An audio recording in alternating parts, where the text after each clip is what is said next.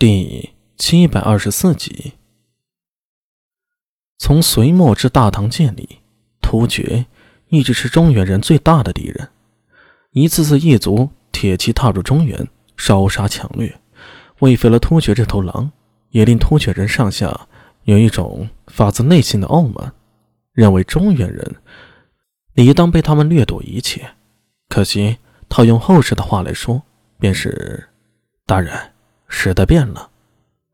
随着大唐战神李靖横扫草原，苏定方以数百骑突入突厥王帐，追逐草原上的大汗，最终将东突厥吉利可汗请到长安为止。草原上最耀眼的太阳坠落了。从这一刻起，新的太阳从中原升起，它的名字叫大唐。这世间呢？从来便只有一个太阳。当旧的太阳落下，新的太阳便会诞生。那孩子被只母狼救去了，长大以后与狼结合。邻国国王听说这小孩已经长大，怕有后患，便派人将他杀了。杀他的人见他身边有一条狼，也想一并杀掉。狼跑掉了。跑到了高昌北边的山洞里，在那山洞里，狼生下了十个小男孩，他们逐渐长大成人，各自成家，繁衍后代。这便是我们突厥人的祖先，我们都是狼的后代。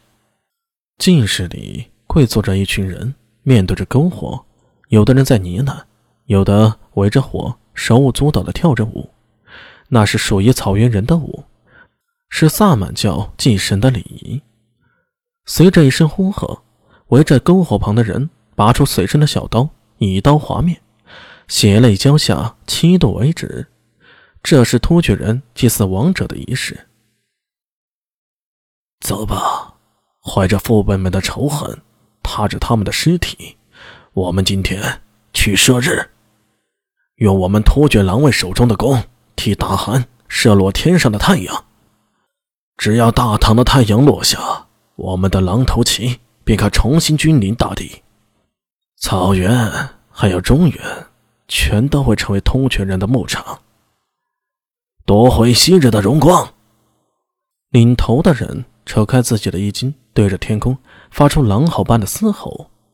太极殿前，守住殿口的羽林军、金吾卫以及靠近李治的牵牛卫，人人脸上都变了色。你们听到什么了？狼！我好像听到狼叫了。怎么可能？这可是长安呢！你以为上林苑的野兽能跑到这里来？哪来的？哎，狼啊！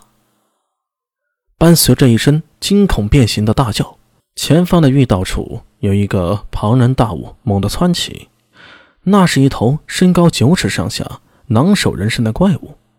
火光与月光在这一刻交织在怪物身上，将他怪异的身躯照得纤毫毕现。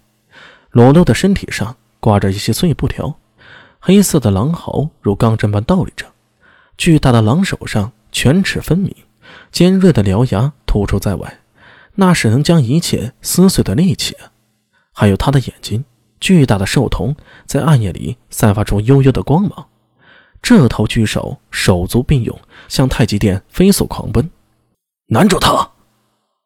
羽林军中发出惊恐的喊叫声，嘣嘣，无数强弩、弓箭、弓筒颤动，箭如飞蝗，啪啪啪啪。没等那些箭射到身上，巨狼双手扬起，人立而起，那双手十根手指弹起一尺长的钩爪，迎风一挥，一股黑气卷过。所有箭雨瞬间化为碎片，是诡异，这是诡异啊！皇城里哪里来的诡异？没等羽林军反应，那头巨狼一头撞入到军阵中，一对巨爪挥舞间，扑哧数声，站在最前的神秘卫士身体其中划开，断为两截，血淋淋的肚肠啊，随着鲜血一起喷涌而出。太极殿。这个大唐百官早朝议政的地方，已然变成了修罗场。在巨狼身后，更多挥舞着弯刀的突厥狼卫冲了进来。这些人是怎么混进来的？别管那么多，拦住他们，保护陛下！火光杀戮，无数人临死前绝望的嘶喊：“人间地狱！”李治呆呆的看着眼前这一幕，完全被惊呆了。做梦也没想到，在自己皇宫里会发生这样的事。全身的血液一下子涌到头顶，感觉太阳穴两边的大血管在突突跳动。君王颜面荡然无存。现在先想想如何应付眼前的局面，再想想如何善后的事吧。一阵风卷过，带起一股催人欲吐的血腥气，热腾腾的，几乎令人把胃里的东西全给吐出来了。文官中已经有人受不住了，扶着柱子大吐特吐起来。空气里本就有燃烧的浓烟、焦臭味，现在混合了血腥味不算，又涌起了一阵古怪的酸臭味。李治感觉自己的头像是要炸开一般疼痛难忍，他的身子晃了晃。陛下，武媚娘及时伸手搀扶住他。